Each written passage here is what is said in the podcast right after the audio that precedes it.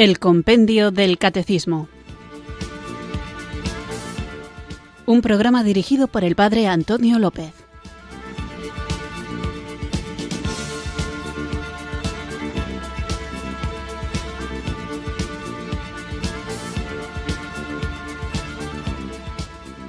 Muy buenas tardes, queridos oyentes de Radio María. Recibid un cariñoso saludo quienes sintonizáis una tarde más esta emisora de la Virgen, esta radio que cambia vidas para acudir a nuestra cita diaria con la formación católica que vamos creciendo en ella, vamos conociéndola a través de lo que hace de guía y da sentido al programa que estás escuchando, que es el compendio del catecismo. Un librito maravilloso que en un formato de preguntas y respuestas va haciendo un recorrido por todo el contenido de nuestra fe.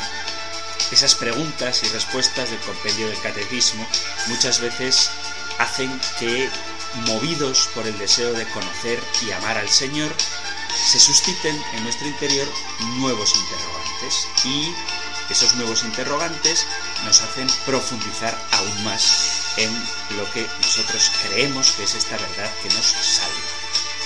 Porque somos conscientes de que aunque creemos en el Señor, aunque hayamos ido a catequesis, pues no lo sabemos todo. No lo sabemos todo porque hay cosas que quizá hasta ahora no se nos habían ocurrido o hay cosas que quizá ni siquiera se nos han ocurrido a nosotros, pero sí a aquellos con quienes convivimos y que tal vez no comparten nuestra fe y por eso nos hacen planteamientos a los que no podemos hacer oídos sordos, sino que tenemos que estar preparados para saber dar razón de nuestra esperanza a todo aquel que nos la pide, tanto si nos la piden desde fuera, de fuera de la iglesia, como si nos la piden desde dentro de la iglesia, o incluso cuando nosotros mismos vemos cosas que nos pueden llamar la atención y necesitamos, necesitamos saber explicar el porqué de las cosas, al menos hasta donde se pueda. Así que este espacio, como casi todos los programas de Radio María, ofrece a los oyentes la posibilidad de contactar con él, con el programa, y formular, plantear esas inquietudes, esas preguntas, a veces esos testimonios y en ocasiones, ¿por qué no? Para que haya un mayor enriquecimiento, esas discrepancias. Como la tarea es difícil, y nosotros somos pequeños, pobres y débiles, sabemos que no estamos solos e invocamos juntos el don del Espíritu Santo. Ven Espíritu, ven Espíritu,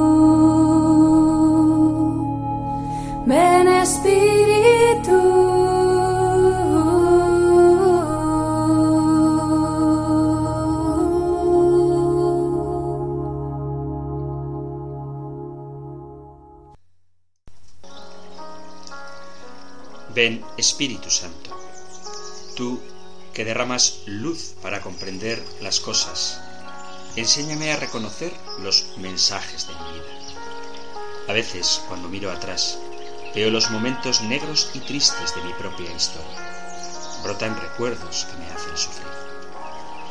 Ayúdame a mirar mi historia con otros ojos, para que pueda reconocer tu presencia en esos momentos y así descubra lo que has querido enseñarme a través de esos acontecimientos. Ven, Espíritu Santo, para que vea que todo tiene algún sentido, alguna luz, algún para qué. Ven para que recuerde con gozo los momentos bellos, grandes y pequeños, para que pueda descubrir que, a pesar de todo, valió la pena haber vivido. No permitas que las nubes me impidan ver el sol que también ha brillado a lo largo de toda mi existencia. Ilumina mis ojos, Espíritu Santo, para que pueda reconocerlo y sepa darte gracias con sinceridad por mi vida entera. Amén.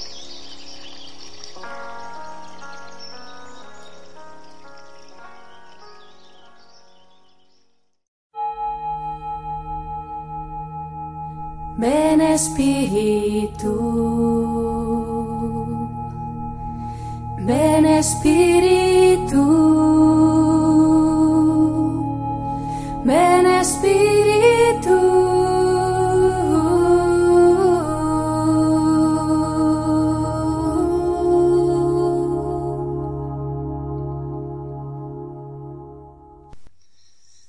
De haber invocado juntos el don del Espíritu Santo, vamos allá con nuestro nuevo programa que hoy, como anunciaba antes de la oración, lo dedicamos exclusivamente a los mensajes de nuestros queridos oyentes. Mensajes que sabéis que podéis enviar o bien al correo electrónico compendio arroba radiomaria.es o también al número de teléfono solo para WhatsApp 668-594-383. 668-594-383 para WhatsApp, que sabéis que admite el formato de un texto escrito o de un audio, o también el correo compendio arroba radiomaria.es. Así que vamos allá con una de las preguntas que ha llegado por correo electrónico a compendio arroba radiomaria.es. Estimado don Antonio, he escuchado el martes 20 de julio, como casi siempre que puedo, su charla sobre el compendio del catecismo en la que ha descrito la pasión de Cristo. Por circunstancias especiales he tenido la fortuna de poder meditar sosegadamente sobre el tema, interiorizando varios momentos de la pasión, lo que me ha ayudado no poco en mi vida cristiana. Con frecuencia he pensado en el episodio en que los judíos le dicen a Pilato caiga sobre nuestras cabezas y la de nuestros hijos la sangre de este hombre. Probablemente estaré equivocado, ya que no me parece que a los judíos de hoy se les deba achacar alguna responsabilidad por la muerte de Jesús, pero me pregunto si la historia del pueblo judío no guardará alguna relación con aquella, no sé cómo decirlo, expresión. Una historia jalonada de hechos dramáticos, como usted sabe. Expulsiones de numerosos países, pérdida de su patria, persecuciones en la Rusia zarista o el holocausto nazi. Creo que la Iglesia nunca se ha pronunciado en este sentido, y me parece bien, más bien al contrario, al menos en los últimos tiempos, se ha solidarizado con su sufrimiento. Me gustaría conocer su opinión al respecto. Creo que es muy fuerte el compromiso asumido por aquellos judíos ante una injusticia tan cruel. Realmente es aquella una expresión de todo punto inadmisible dadas las circunstancias, si bien es difícil de valorar si nos ubicamos en aquel momento y en aquella mentalidad. Solamente me queda mostrarle mi admiración y agradecimiento por su programa en Radio María. Atentamente, un oyente. Digo un oyente y no su nombre porque como más de una vez he repetido y recordado, si no me decís explícitamente que cite vuestro nombre, no lo voy a hacer por cuestiones de estas de privacidad y porque yo no me puedo arriesgar a que alguien se lleve el disgusto de que dé su nombre en las ondas de Radio María, aquí en el programa, sin su consentimiento. Por eso el consentimiento o la autorización para dar el nombre tiene que ser explícita, por favor. Así que gracias a este oyente por su mensaje y pido oraciones para mí, para que pueda seguir llevando a cabo esta tarea que sin merecimiento el Señor, por medio de los directivos de Radio María, me ha encomendado. Bueno, pues es muy interesante esta pregunta. Lo que pasa es que yo creo que la expresión caiga sobre nuestras cabezas y la de nuestros hijos la sangre de este hombre hay que interpretarla no en el sentido en el que este oyente parece que la interpreta, como si todas las desgracias que ha sufrido el pueblo de Israel fueran consecuencia del atroz asesinato de Jesucristo. Entre otras cosas, porque, como él mismo recuerda, y seguro que los oyentes asiduos del programa también recordáis, el compendio del catecismo deja muy claro, y en este sentido la Iglesia sí se ha pronunciado sobre el tema, que no se puede culpar a los judíos, ni a los contemporáneos de Jesús, ni a los que vinieron después de la muerte de Cristo. Y de hecho, el hecho de que los judíos hayan sufrido persecuciones muy duras a lo largo de toda su historia no tienen que significar necesariamente, es más, yo creo que no significan en absoluto que estén sufriendo un castigo por parte de Dios. Lo digo así con un argumento muy sencillo, y es que la Iglesia, la Iglesia católica, la Iglesia que pretende ser fiel a Jesucristo y que a pesar de sus debilidades siempre vuelve a Él, la Iglesia que Cristo ha fundado, la que tiene los sacramentos, la que tiene la autoridad de Pedro, la intercesión de la Virgen y de los santos, aquella que celebra la Eucaristía, aquella que defiende la vida desde su concepción hasta el momento último de la muerte natural, esa Iglesia que protege a la familia y respeta, valora y defiende la dignidad de las personas, de todas las personas, esa Iglesia que procura hacer las cosas bien, cumpliendo en todo la voluntad de Dios, esa Iglesia también es perseguida. Es decir, que la persecución no creo que sea un síntoma de que Dios castiga, sino antes bien, según el propio Jesús, lo contrario. Dichosos vosotros cuando os persigan y os insulten y os calumnien. Esto es lo que dice Jesús en el capítulo 5 del libro de San Mateo en las bienaventuranzas. Por eso el hecho de ser perseguido no es necesariamente un signo, un símbolo, una expresión de castigo. Cuando Jesús está ante Poncio Pilato y Poncio Pilato insiste en buscar la manera de poder salvar la vida de un inocente, dice así el Evangelio de San Mateo, viendo que nada adelantaba, sino que se hacía más alboroto, tomó agua, se lavó las manos delante del pueblo, diciendo Inocente soy yo de la sangre de este justo. Allá vosotros. Mateo capítulo 27 versículo a partir del 24.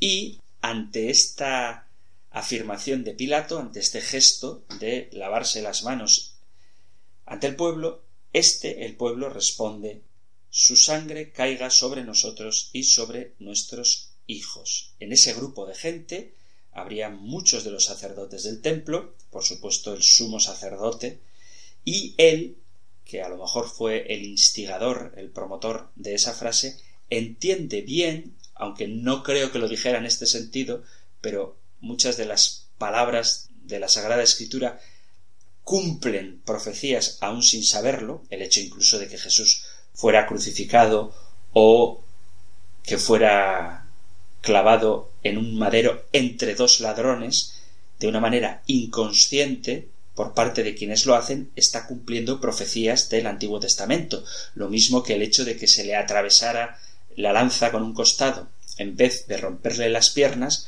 está cumpliendo una profecía del Antiguo Testamento. No lo sabían, pero estaban cumpliendo una profecía. Bueno, pues lo mismo hay que decir de esta expresión caiga su sangre sobre nosotros y sobre nuestros hijos. porque el sumo sacerdote y los sacerdotes del templo entenderían sin lugar a dudas, aunque en ese momento no lo tuvieran presente, lo que significa la expiación, el hecho de que la sangre de un cordero se derrame sobre el pueblo. Y eso es una expiación. Daos cuenta de que la fiesta más grande para los judíos era el día de la expiación, donde el sumo sacerdote frotaba sangre en el altar del incienso y rociaba la sangre delante del velo del templo. Era el sumo sacerdote el que cubría con sangre los diversos espacios del templo. Y estos rituales implican una expiación. Y por eso la frase de caiga su sangre sobre nosotros y sobre nuestros hijos más allá del sentido literal que tiene en ese contexto, tiene un sentido precisamente de salvación, porque lo mismo que la sangre de los corderos de las víctimas sacrificadas se rociaban sobre el templo y sobre la gente como una señal de purificación en la sangre de esa víctima, la sangre de Cristo es la sangre del verdadero Cordero Inmaculado, sin mancha ni pecado, que derramada sobre los que creen en él ofrece la salvación. Entonces, caiga su sangre sobre nosotros y sobre nuestros hijos, ciertamente tiene ese sentido de que nosotros nos hacemos responsables de que éste muera, y no tú, Pilato. Pero tiene otro sentido profético mucho más profundo, que es el de que su sangre, su sangre redentora, su sangre sanadora, su sangre expiatoria, caiga sobre nosotros y sobre nuestros hijos. Es decir, que seamos salvados por Cristo. De hecho, recordad que son muchísimos, digo recordad porque hablamos de ello en el programa sobre la responsabilidad de los judíos en la muerte de Cristo, que son muchísimos los judíos que creyeron en el Señor.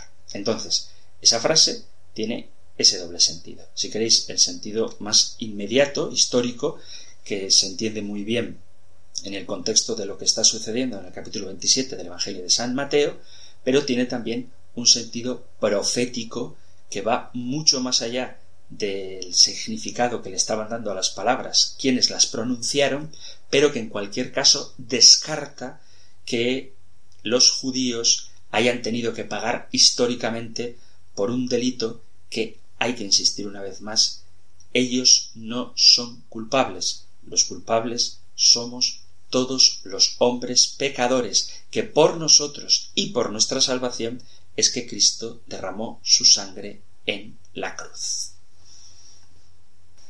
Vamos pues con otra consulta enviada también al correo electrónico compendio arroba radiomaria.es.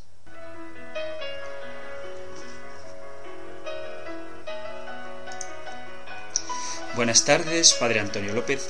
Ante todo, felicitarle por su programa, decirle que me ayuda muchísimo y que le sigo siempre que me es posible. Por lo que tengo entendido, la Sagrada Comunión se puede recibir de pie, de rodillas, en la boca y en la mano. Ocurre que en la localidad en la que vivo, por orden del párroco, desde que comenzó la pandemia, está totalmente prohibido recibirla en la boca. Es una cuestión que a bastantes personas nos trae bastante malestar. Hay quienes han optado por irse al pueblo de al lado, y aunque parezca para algunas personas no sea una cuestión demasiado importante, a otros nos causa mucha tristeza. Yo particularmente me siento fatal cuando veo que a alguien se le niega y yo con gran dolor intento aceptarlo esperando que cambie la situación, aunque cada vez veo más lejano el momento, pues tengo la sensación de que quieren se quede de esta forma de manera definitiva. Yo en lugar de ponerme gel, me pongo agua bendita y hago la oración que hace el sacerdote en ese momento y así voy pasando por este trance que se nos ha impuesto. Me causa gran dolor ver cómo personas divorciadas y casadas por lo civil con otras personas, personas que conviven sin estar casadas, etc., no tienen problema en comulgar. Sin embargo, si alguien quiere recibir la comunión en la boca, se le niega rotundamente. También la forma en que se recibe, algunos se la cogen directamente al sacerdote de la mano, otros como quien se toma una pastilla, otro la parte en trocitos. En fin, ¿para qué sería? De verdad, ¿no se puede hacer algo? Nos preocupa el COVID, los contagios y tantas cosas, pero al Señor seguimos tratándole de cualquier manera y nadie dice nada. Padre Antonio, ¿hay que conformarse?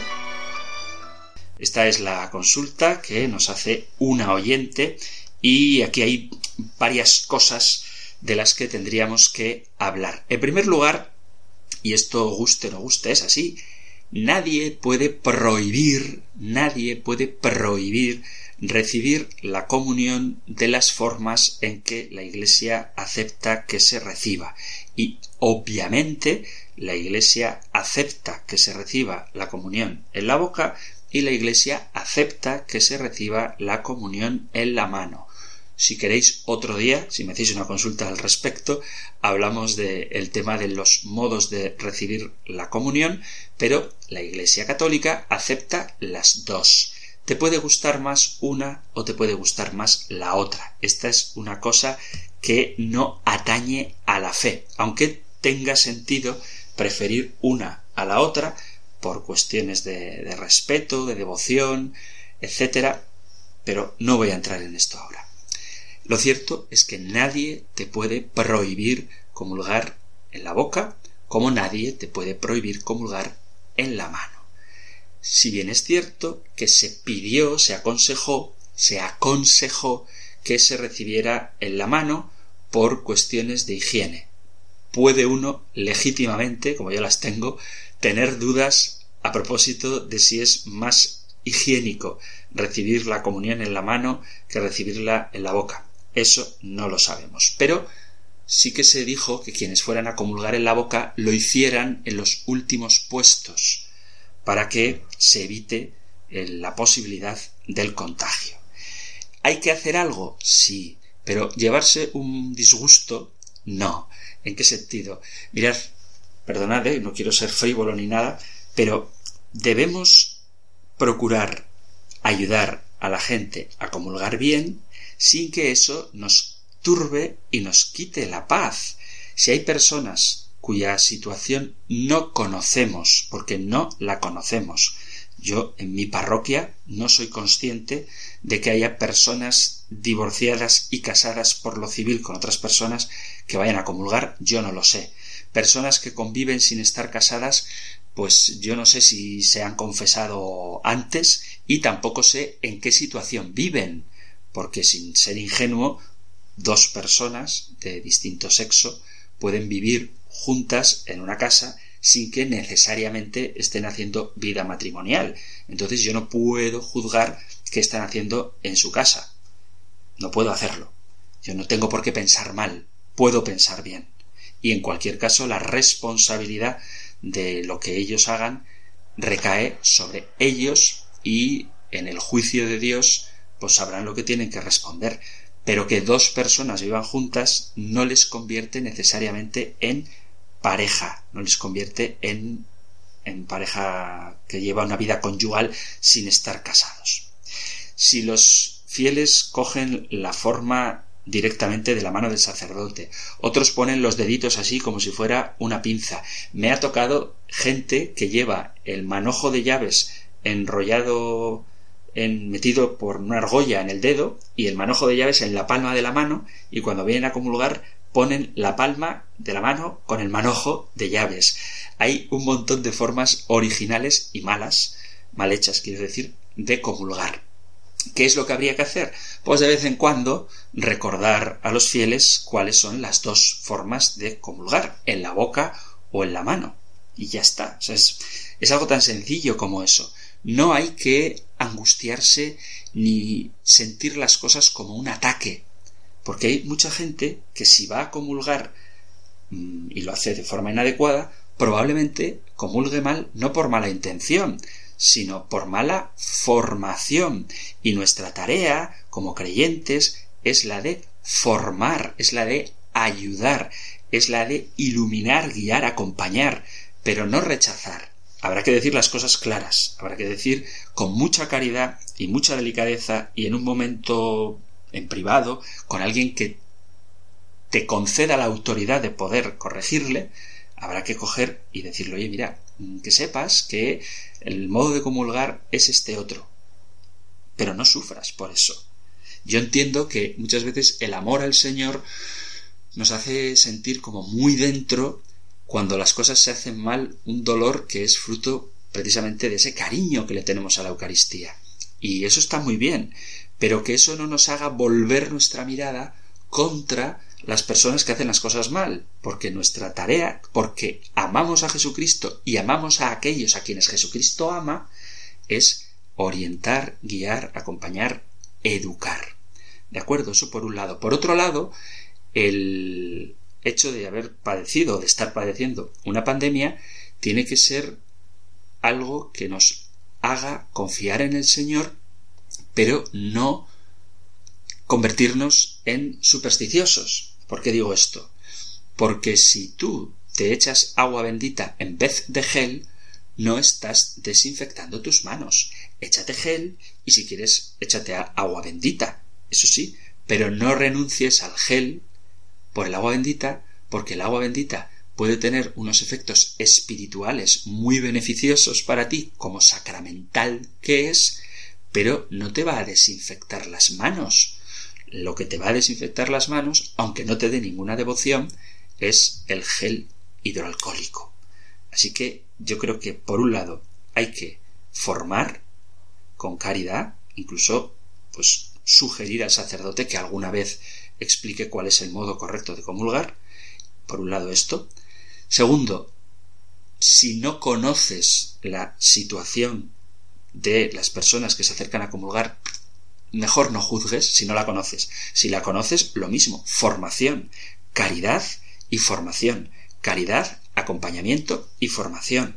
Es decir, si tú sabes, de hecho, que una pareja que vive junta lo hace como si estuviera casado, aunque no lo estén, o que una pareja de divorciados vueltos a casar participan de la comunión, pues a lo mejor habría que explicarles lo que significa vivir en comunión con la Iglesia y que están en una situación irregular. Habría que explicárselo y hacerles entender que se puede participar de la Santa Misa aunque no se comulgue sacramentalmente y que pueden participar de la vida de la Iglesia aunque por su situación irregular tengan que privarse de recibir según qué sacramentos y uno de ellos es el de la Eucaristía.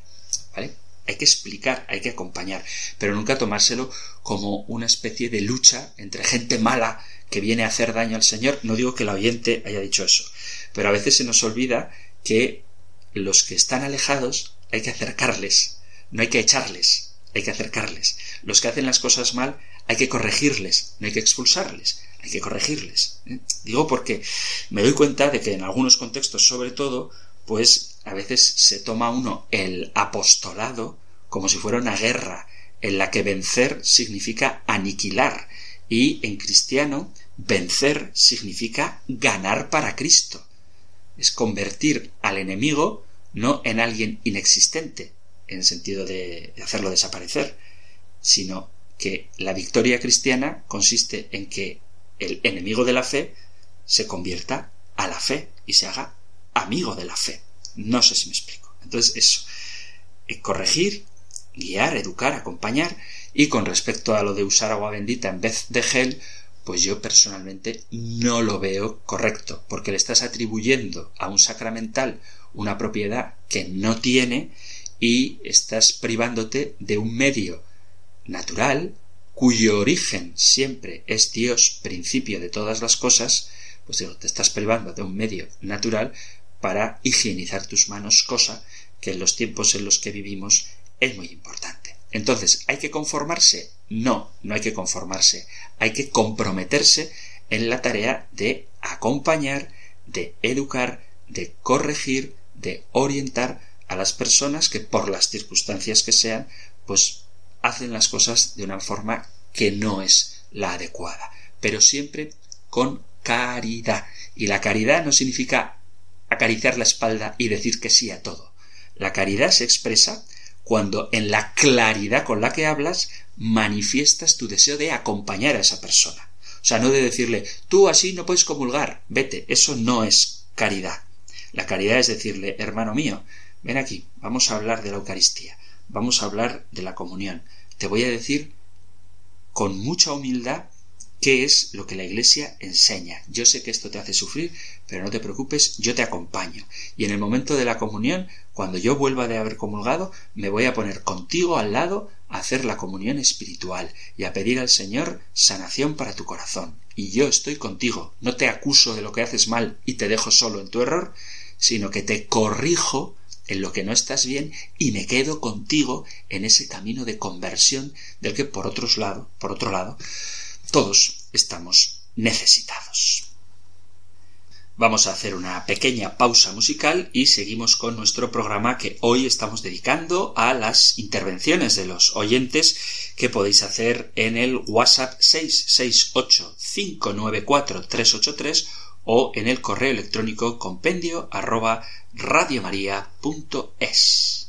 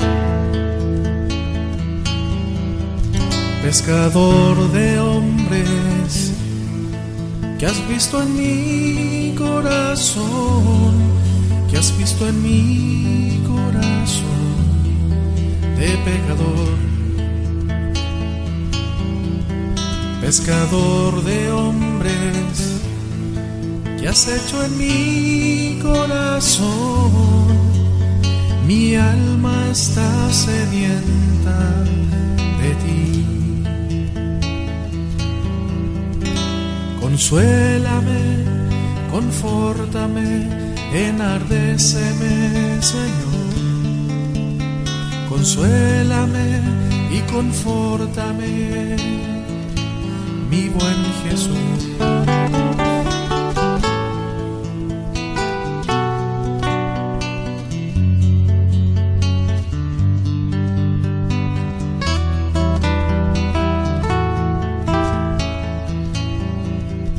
pescador de hombres, maestro fiel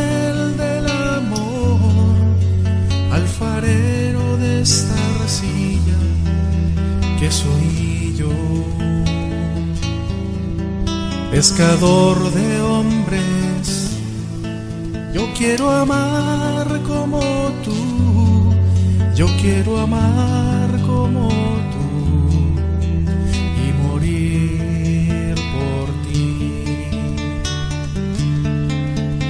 Consuélame, confórtame, enardéceme, Señor.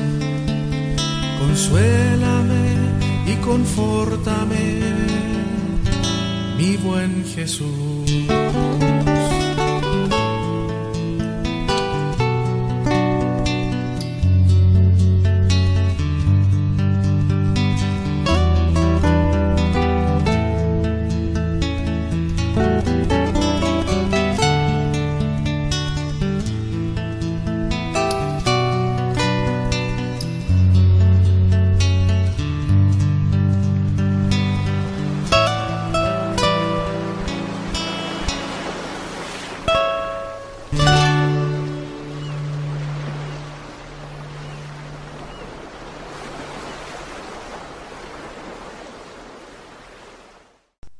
Estás en Radio María escuchando el Compendio del Catecismo, nuestro espacio diario de formación cristiana en el que vamos recorriendo normalmente las preguntas y respuestas que ofrece el Compendio del Catecismo. Digo lo de normalmente porque hoy estamos recorriendo las preguntas que vosotros, queridos oyentes, enviáis al programa Sabéis que podéis hacerlo en la dirección de correo electrónico compendio arroba radiomaria.es o en el teléfono 668 594 383. Continuamos con otra de las consultas que nos hace un oyente a través del correo electrónico compendio arroba radiomaria.es. Dice así nuestro oyente, últimamente tengo dudas sobre el carisma a que pertenezco, que es donde conocí a Jesucristo hace 23 años, porque estaba muy alejado de la Iglesia y llevaba una vida de perdición. ¿Es normal que me pase esto? ¿Puedo cambiar de movimiento o carisma?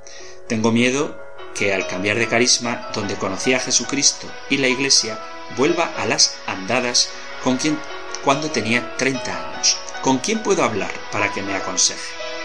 Me llamo Manolo y soy de Sevilla. Gracias por sus claras enseñanzas y luego da algunos datos personales sobre su vida en el que agradece a Radio María sus programas. Pues muchísimas gracias, estimado Manolo de Sevilla. Y vamos a ver, yo diría que uno tiene que sentirse muy libre a la hora de saber desde qué lugar de la Iglesia quiere seguir al Señor.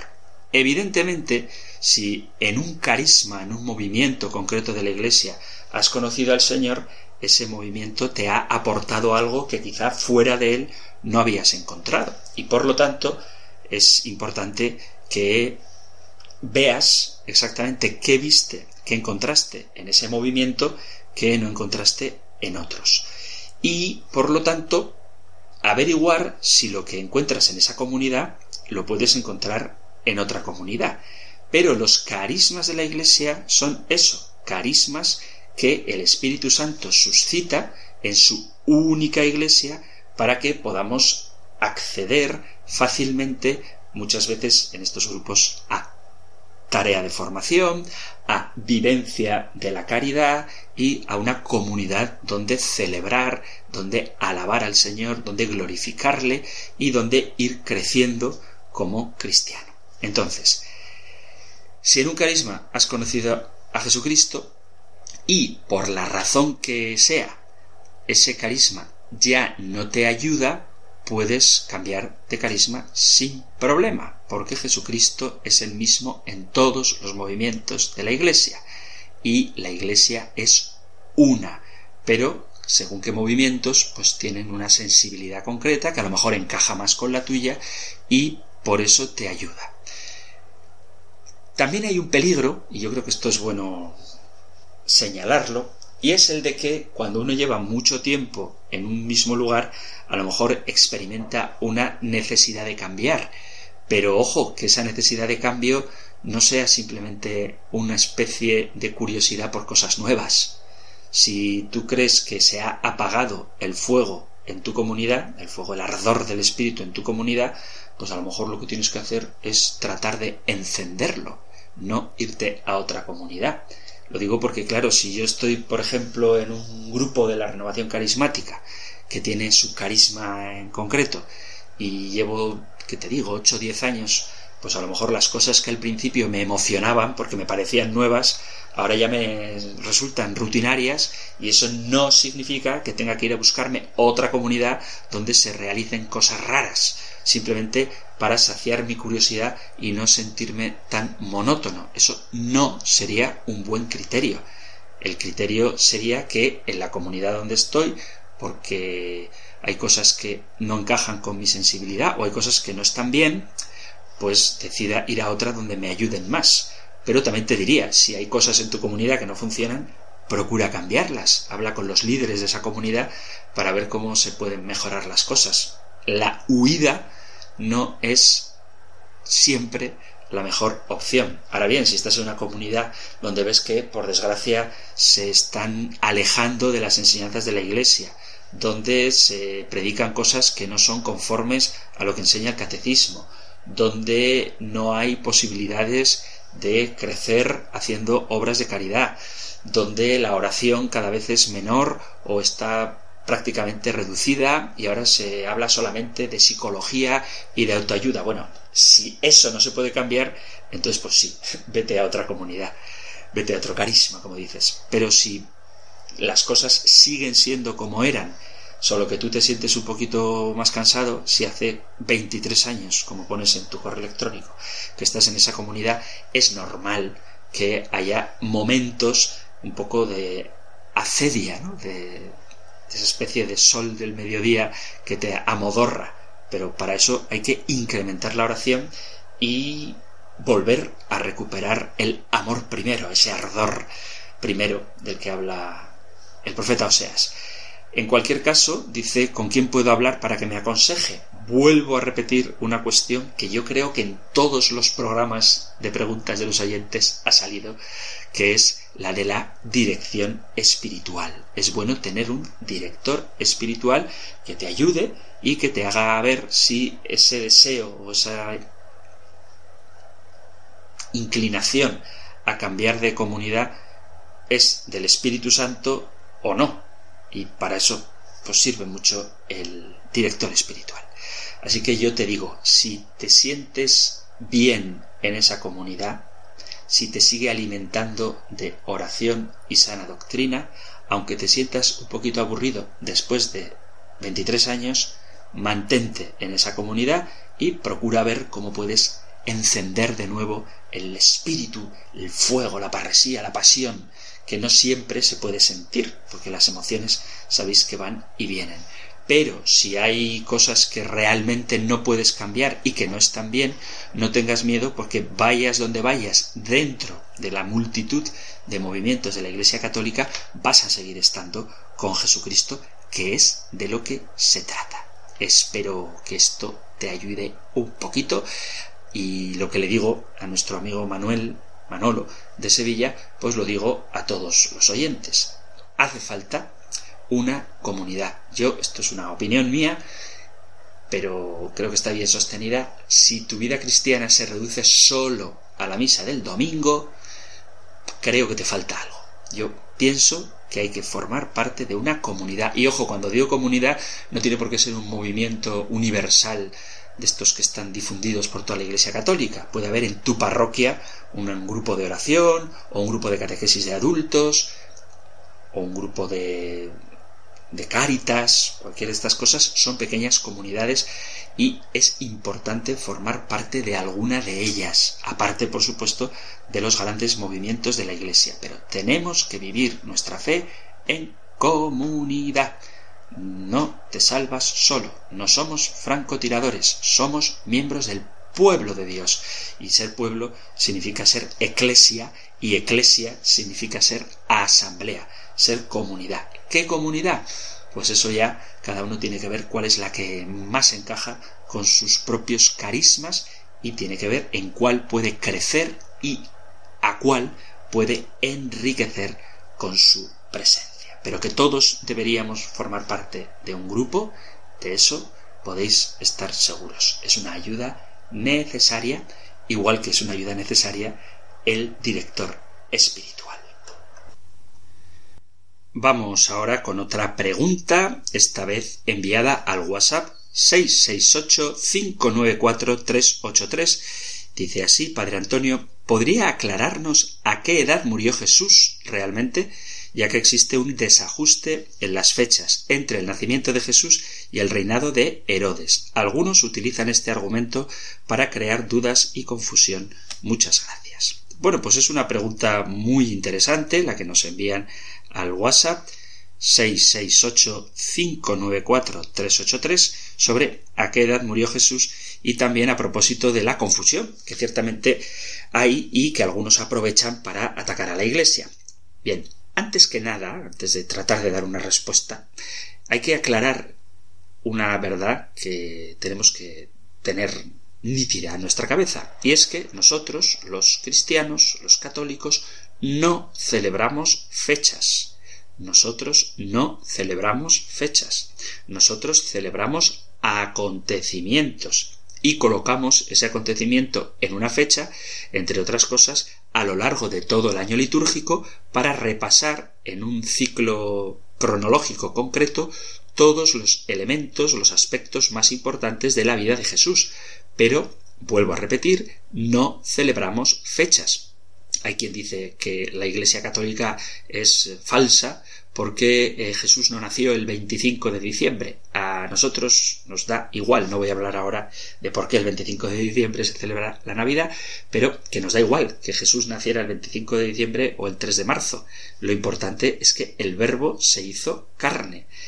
Jesús, el verbo eterno de Dios, ha penetrado en nuestra historia y lo cierto es que los evangelios no nos dicen cuándo ha ocurrido esto, pero sí que nos dicen que esto ha ocurrido. La fecha no es tan importante como el acontecimiento. Hay una confusión con respecto a las fechas, hay un desajuste con respecto a en qué día nació Jesús o en qué año. Pues sí, hay un pequeño desajuste. Y el protagonista de este desajuste es un monje que se llama se llamaba Dionisio el Exiguo, que murió en el siglo VI, en el año 526. Y fue este hombre, Dionisio el Exiguo, quien propuso como fecha del nacimiento de Jesús el 25 de diciembre del año 753 de la fundación de Roma. Entonces, nosotros empezamos a contar el año 1 en el año 753 después de la fundación de Roma. Pero parece ser que este Dionisio el Exiguo cometió un pequeño error, confundiendo el 753 por el 749. En cualquier caso, como él tuvo esta idea de iniciar en el año 553 el nacimiento de Jesucristo, el año 1 de la era cristiana es el 753 de la fundación de Roma. Aunque, ahí está el drama, ese es el problema, se equivocó y probablemente lo que nosotros llamamos el año 1 sería el año 3, porque, vuelvo a repetir, por un error de cálculo puso 753 donde tenía que haber puesto 749. Teniendo todo esto en cuenta, la vida de Herodes, que es el acontecimiento histórico que nosotros tenemos como referencia, en cuyo contexto aconteció el nacimiento de Jesús, podemos decir que hay un desfase de seis o siete años. Sabemos que Jesús, porque así nos lo relata el Evangelio, nació poco antes de la muerte del rey Herodes. Herodes, que es el que pidió la matanza de los inocentes y que hizo que Jesús, junto con José y María, tuviera que huir a Egipto. Entonces, como tenemos esta fecha, la de la muerte de Herodes, Dionisio el Exiguo trató de acoplarla al nacimiento de Jesús, teniendo como referencia este dato, y, como digo, lo colocó en el año 753, aunque probablemente hubo un pequeño fallo de cálculo. El 25 de diciembre es la fecha de la Navidad, que tiene que ver, esto lo sabéis, aunque no me voy a entretener en ello, con el día del Sol Invicto, que se celebra el momento del año en que el día comienza a ser más largo y a ganarle terreno a la noche. Y este solsticio, en realidad, cae el 21 de diciembre, pero no se nota el cambio del movimiento del Sol hasta el 25 de diciembre. En el año 330, el emperador Constantino oficializó la fiesta de la Navidad y se hizo coincidir exactamente con la fiesta pagana del Sol Invicto. Esto con respecto a la Navidad. En cuanto a la muerte de Jesús, que es lo que pregunta el oyente, es necesario examinar qué sabemos sobre la cena pascual.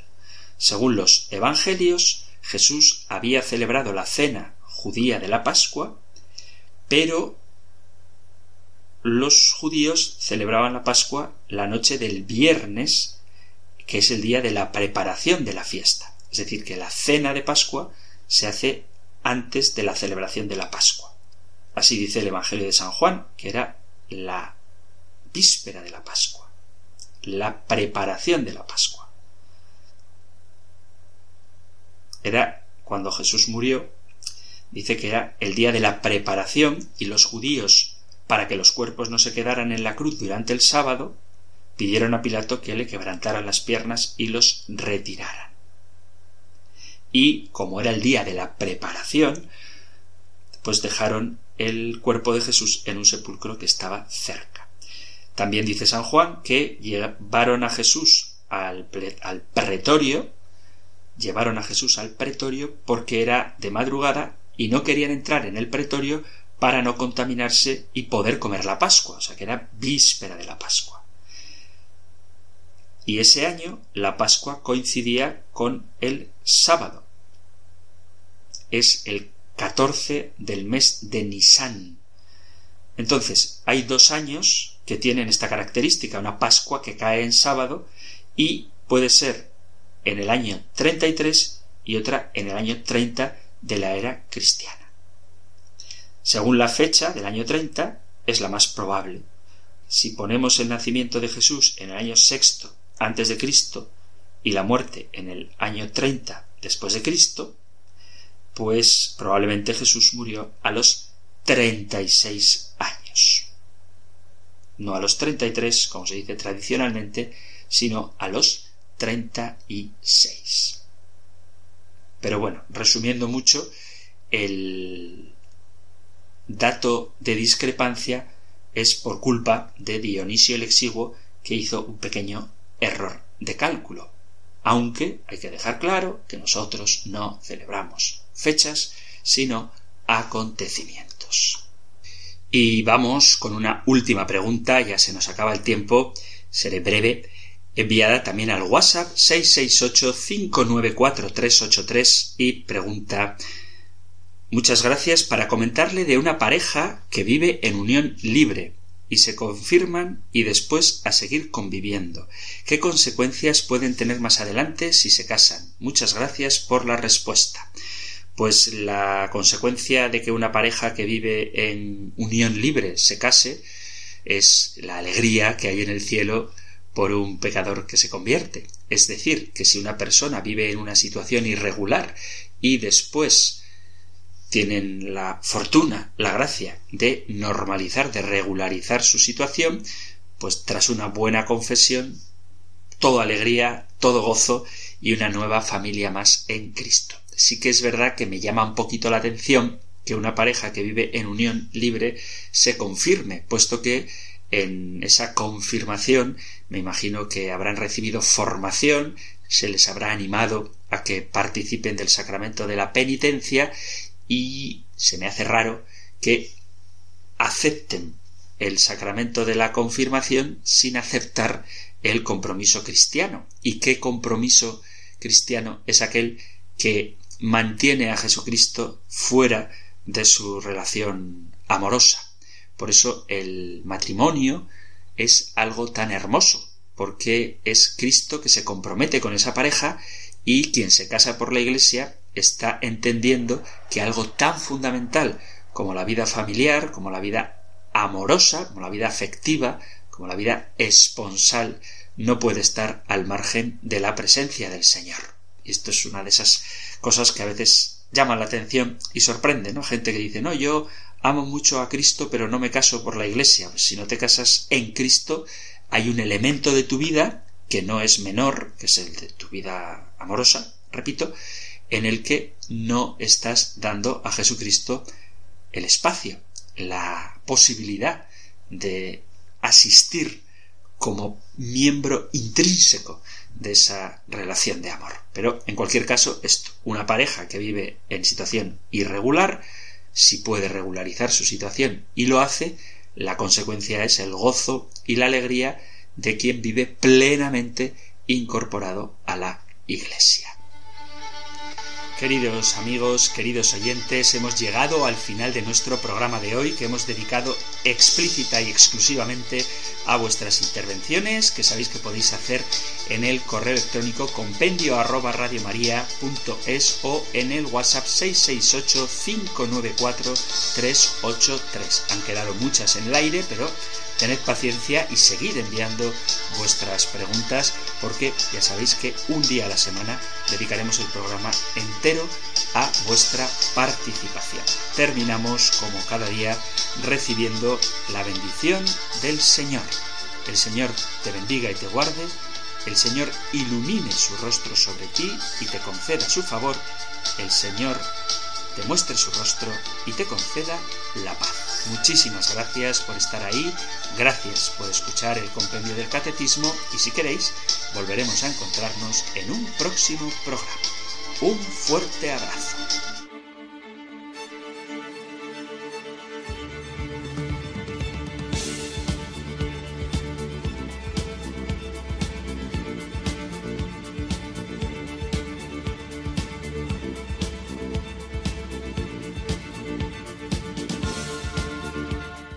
El Compendio del Catecismo. Un programa dirigido por el Padre Antonio López.